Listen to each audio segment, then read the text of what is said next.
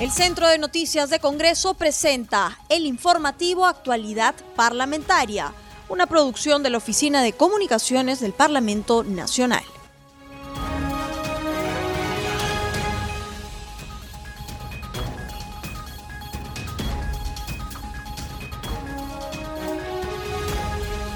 ¿Cómo estás? Ya estamos en Actualidad Parlamentaria. Este programa se transmite en las regiones de Apurímac, Radio Horizonte EIRL, en Ayacucho, Radio Guanta, en Huánuco, Puerto Inca, Radio Estudio Mix 105.5 FM, en Junín, Satipo, Radio Tropicana de Satipo, en Pasco, Corporación de Cerro de Pasco 96.1 FM los saluda Rómulo Vargas y estoy en compañía de Anaís Suceda para acompañarlos en esta jornada informativa. ¿Cómo estás, Anaís?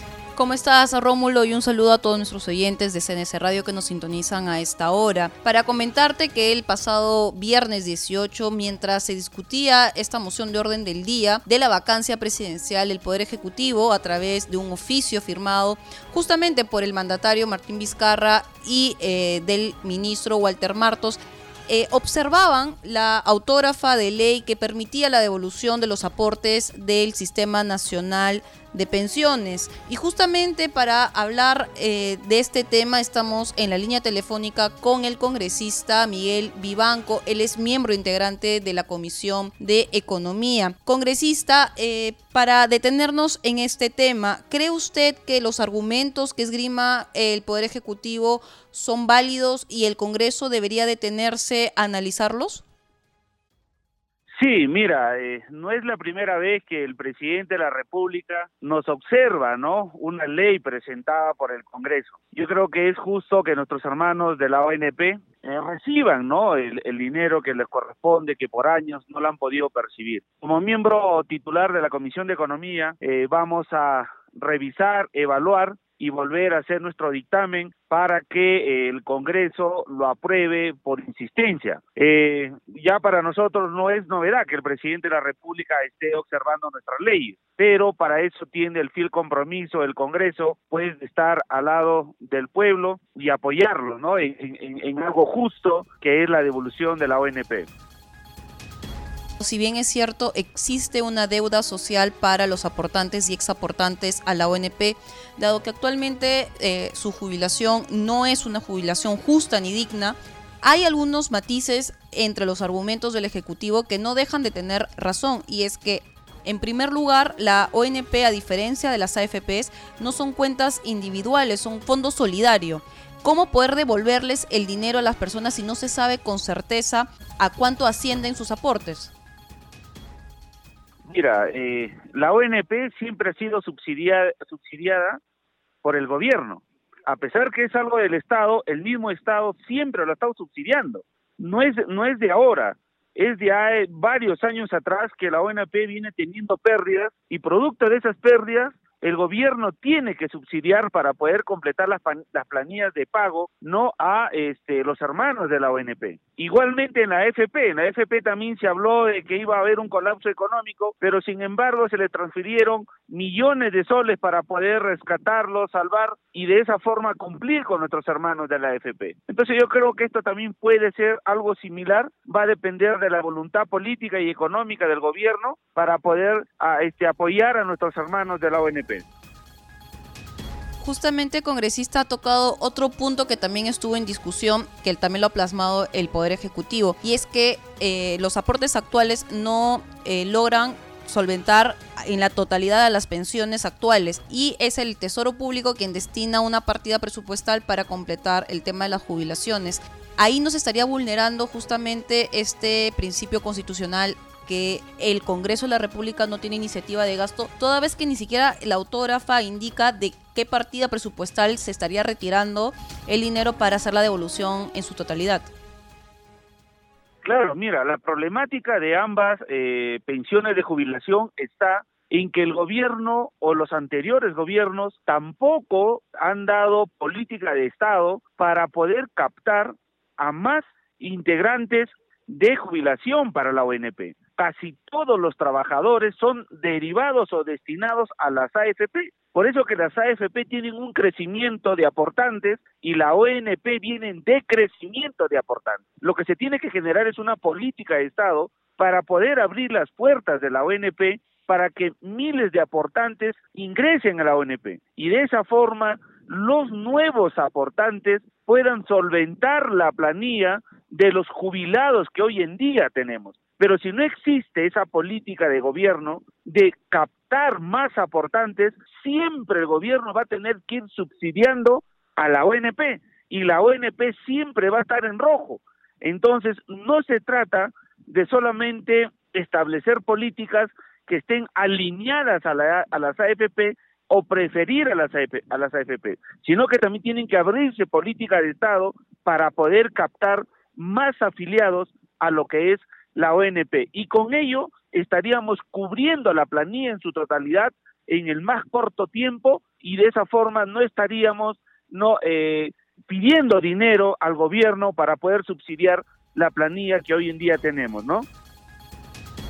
Congresista, justamente eh, con la constitución del 93 y posteriormente, justamente se dio la libertad a los trabajadores de poder escoger qué sistema pensionario le era más atractivo, digamos, en un término económico o en un, o en un término más comercial y es en ese sentido que aquellas personas que tengan unos ingresos tal vez superiores a los 5 mil soles o, a los 4 mil soles, les era más rentable entrar a, la AFP que eh, ir a la ONP posiblemente por ya la pensión iba a ser menor sacando cálculos. En esa línea, ¿usted no cree que más bien esta política de Estado que nos propone lo están desarrollando desde el Parlamento Nacional para hacer una, una reforma integral al sistema pensionario y encontrar una forma que tanto el sistema público como el sistema privado puedan convivir en armonía y lograr lo que todo el mundo quiere, que es una pensión justa?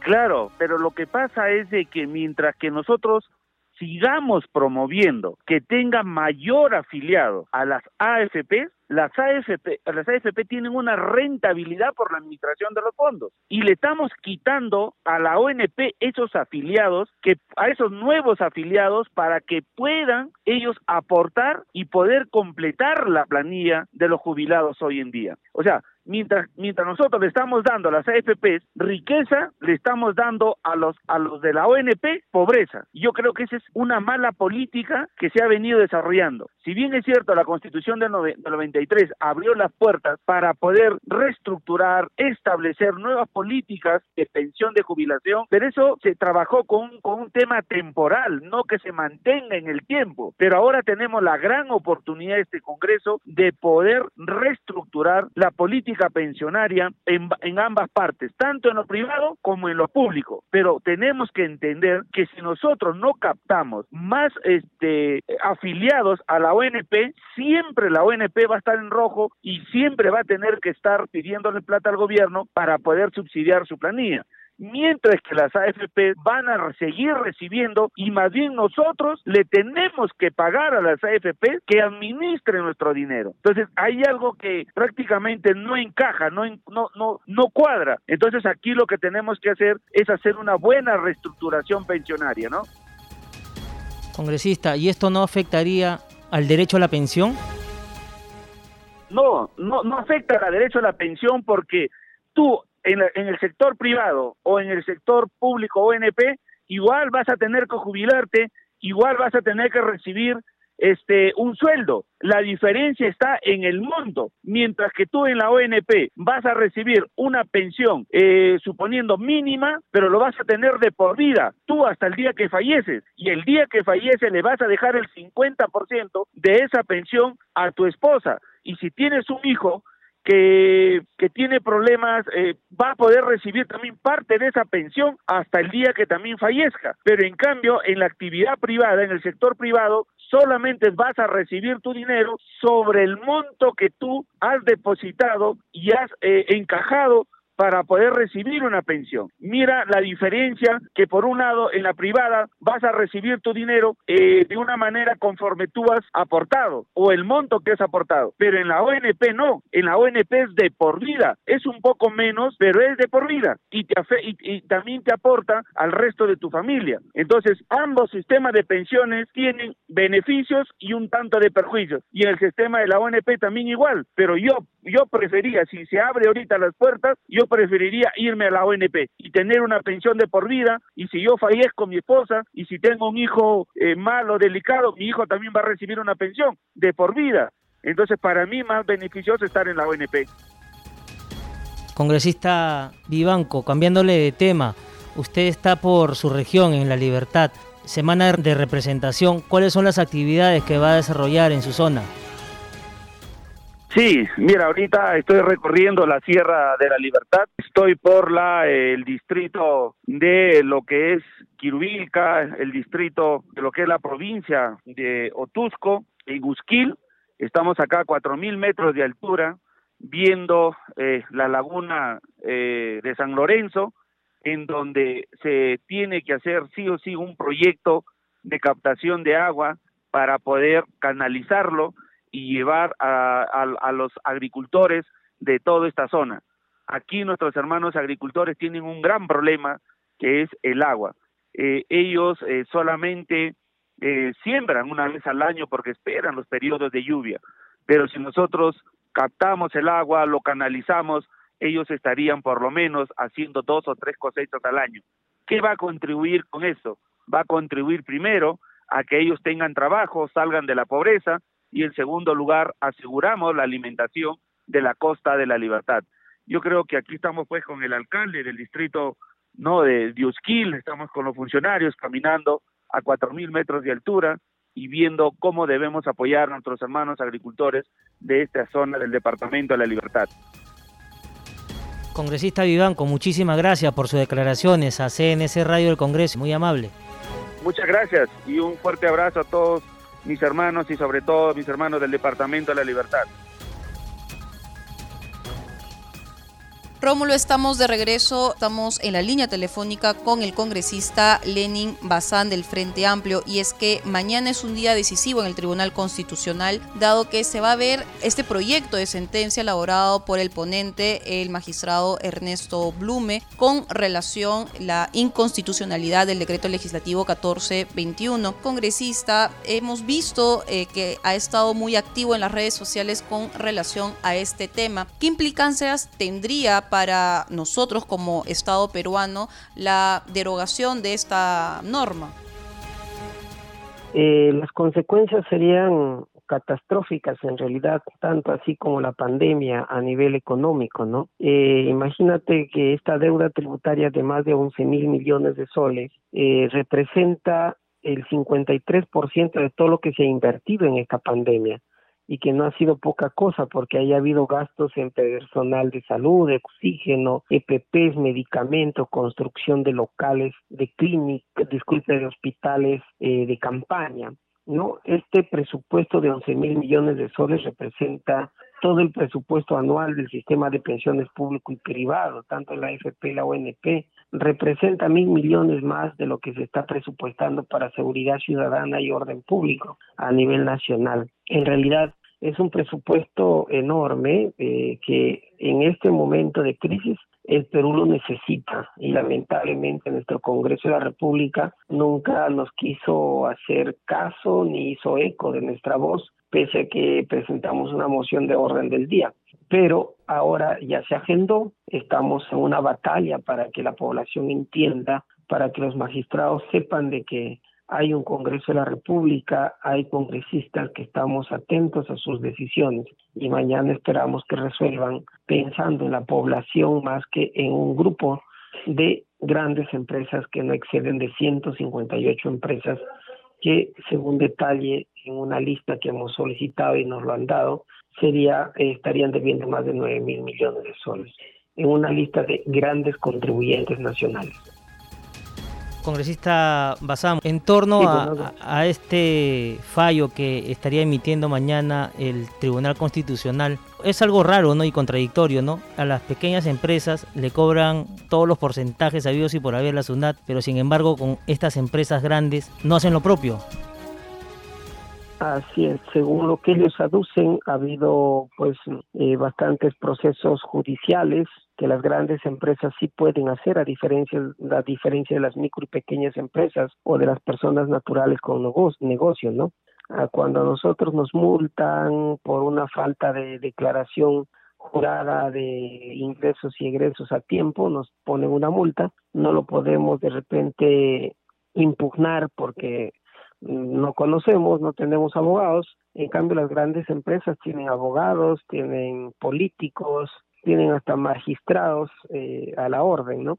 Entonces, el tema yo creo que va por ahí. Este, este tema de la controversia que se va a definir mañana está eh, escrita en el decreto legislativo 1421, en el artículo eh, complementario final, en la disposición final complementaria está este tema, la verdad, y necesitamos nosotros, necesitamos nosotros eh, pronunciarnos, pronunciarnos a favor de la población, ¿no? Entonces, entonces nosotros estamos en este momento en esa, en esa movilización, en esa constante, estamos atentos, ¿no? No es mayor el problema que existe en nuestro, en este, en este análisis que se debe de hacer, lo que están diciendo los, los pro empresa, ¿no? Están diciendo que la SUNAT solamente debería tener un plazo para poder investigar y a la vez cobrar eh, un plazo de cuatro años y los que sostenemos que en la práctica siempre ha sido así en la SUNAT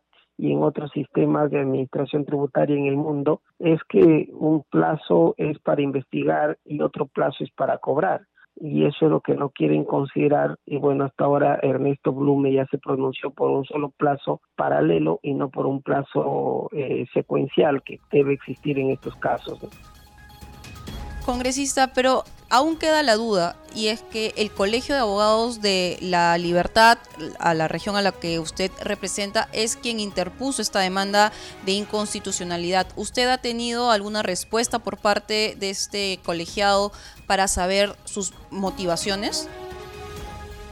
Sí, nosotros, a ver, ahí se tiene que tener en cuenta que el que interpuso la demanda es el ex decano, el paz decano, la junta directiva saliente y ahora hay una nueva junta directiva. La junta directiva saliente presentó esta demanda, nosotros estamos convencidos que fue por un acto de corrupción. No creemos que haya sido por lo que ellos dicen que es por interés general de la sociedad o por la, el respeto de la plena vigencia de los derechos humanos o derechos fundamentales. Eso es lo que aducen formalmente en el acta de acuerdos que nosotros hemos podido eh, recabar. Eh, ¿Y por qué lo digo esto? Porque ellos sabían ya desde el año pasado porque este tema se vio en la Comisión de Constitución y Reglamento del Congreso, porque todo decreto legislativo llega al Congreso para ser verificada su constitucionalidad. Al llegar al Congreso se puso en debate este tema y se determinó que sí era constitucional esta ley y ahí la ahí la ex directora Claudia Suárez de la SUNAT dijo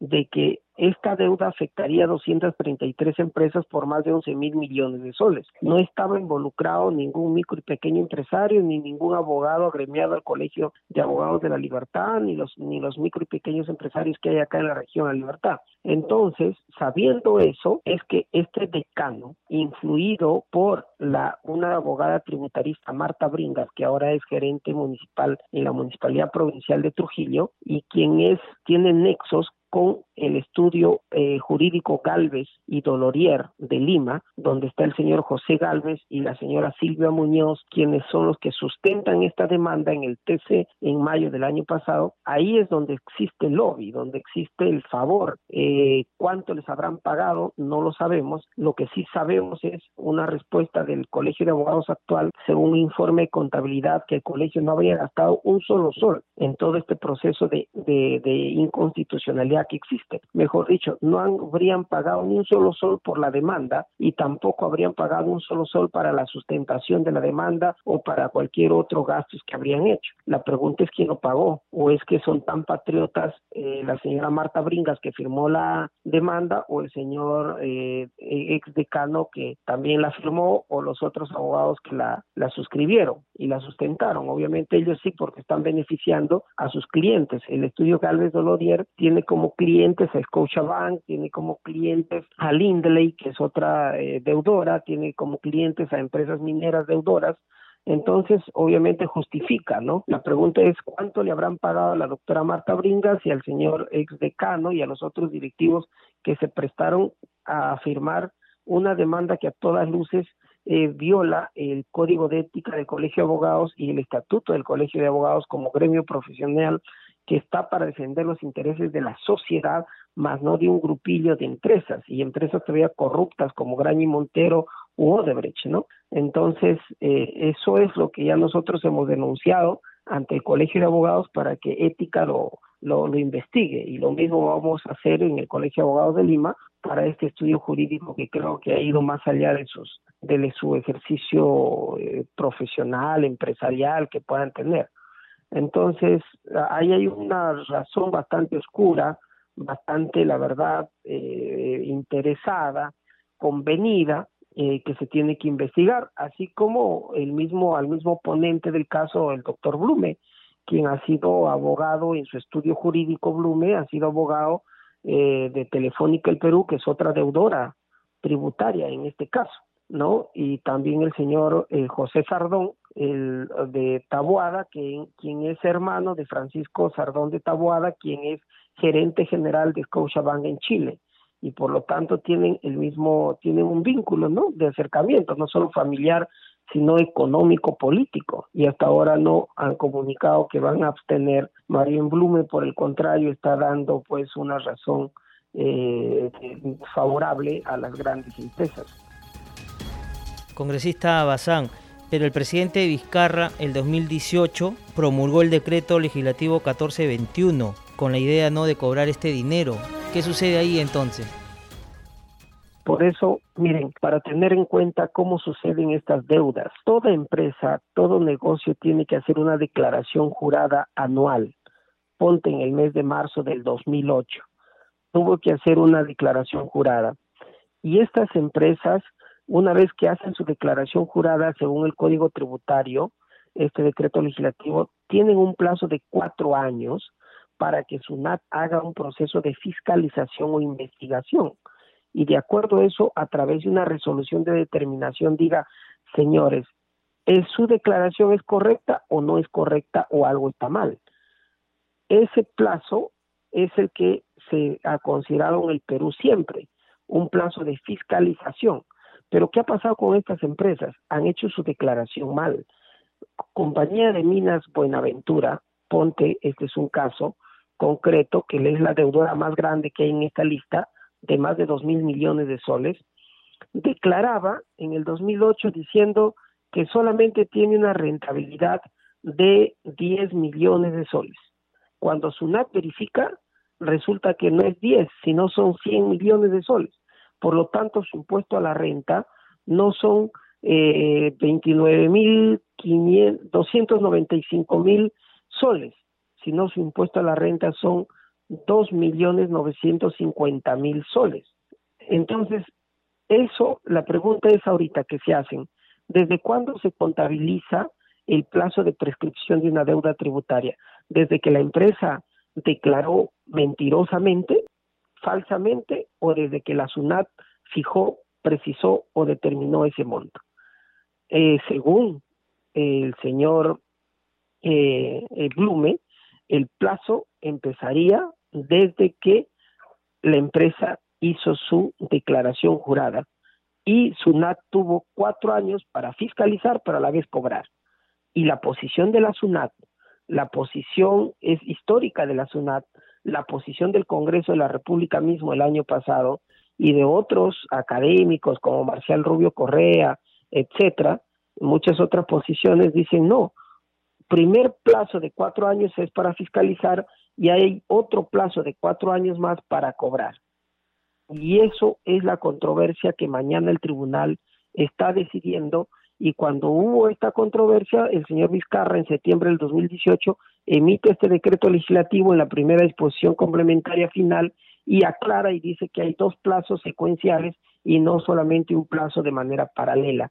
Entonces, ahí está el tema que se está viendo si es constitucional o no este decreto legislativo y lamentablemente hasta ahora algunos, eh, bueno, este magistrado que ya mencioné, el ponente, está entendiéndolo pues eh, de una manera diferente y, se está pidiendo que se declare inconstitucional y por lo tanto se perdone eh, miles de millones de soles a estas empresas que por cierto la gran mayoría no son nada responsables.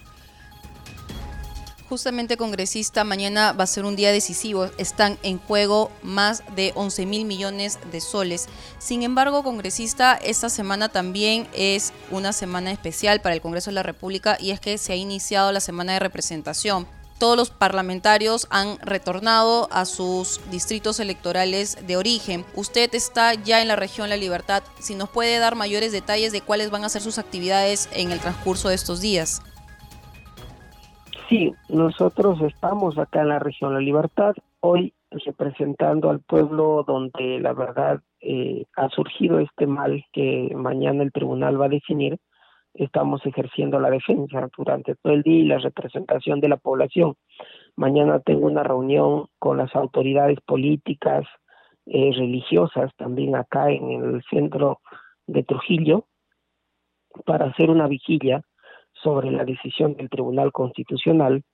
Luego estamos nosotros ya visitando las diferentes provincias, sobre todo de la costa liberteña, porque quien les habla siempre ha visitado la parte sierra y también por razones de salud ahora nos estamos abocando solamente a la en la parte donde hay menos altura, así que estamos viajando a las provincias de Virú, vamos a estar por las provincias de Gran Chimú, las provincias de Otusco, que están más o menos en el valle eh, tanto costero como andino de nuestra región, atendiendo y solucionando problemas, sobre todo de pequeños agricultores, de transportes y comunicaciones, en temas de carreteras, de agua y saneamiento también en algunas poblaciones, ¿no? Entonces, eh, vamos a tener reuniones con alcaldes, con el gobernador regional, para atender algunas demandas que hemos venido recogiendo desde eh, los inicios de nuestra gestión como congresistas. Entonces, estamos en eso y lo importante, Anaís, es que si mañana el Tribunal Constitucional emite una resolución pensando en la población, yo creo que un congresista, eh, en este caso mi persona, habrá hecho algo importante, habrá contribuido con algo importante para la justicia fiscal tributaria de nuestro país en el paso por este periodo corto que tenemos en el Parlamento, ya que somos eh, quizás los únicos que estamos al frente de todo esto, conjuntamente con la bancada del Frente Amplio, quien nos está respaldando. Perfecto, congresista Lenny Banzán, muchísimas gracias por sus declaraciones a CNC Radio del Congreso. Muchas gracias a ustedes. Estamos siempre prestos para dialogar. Hasta luego.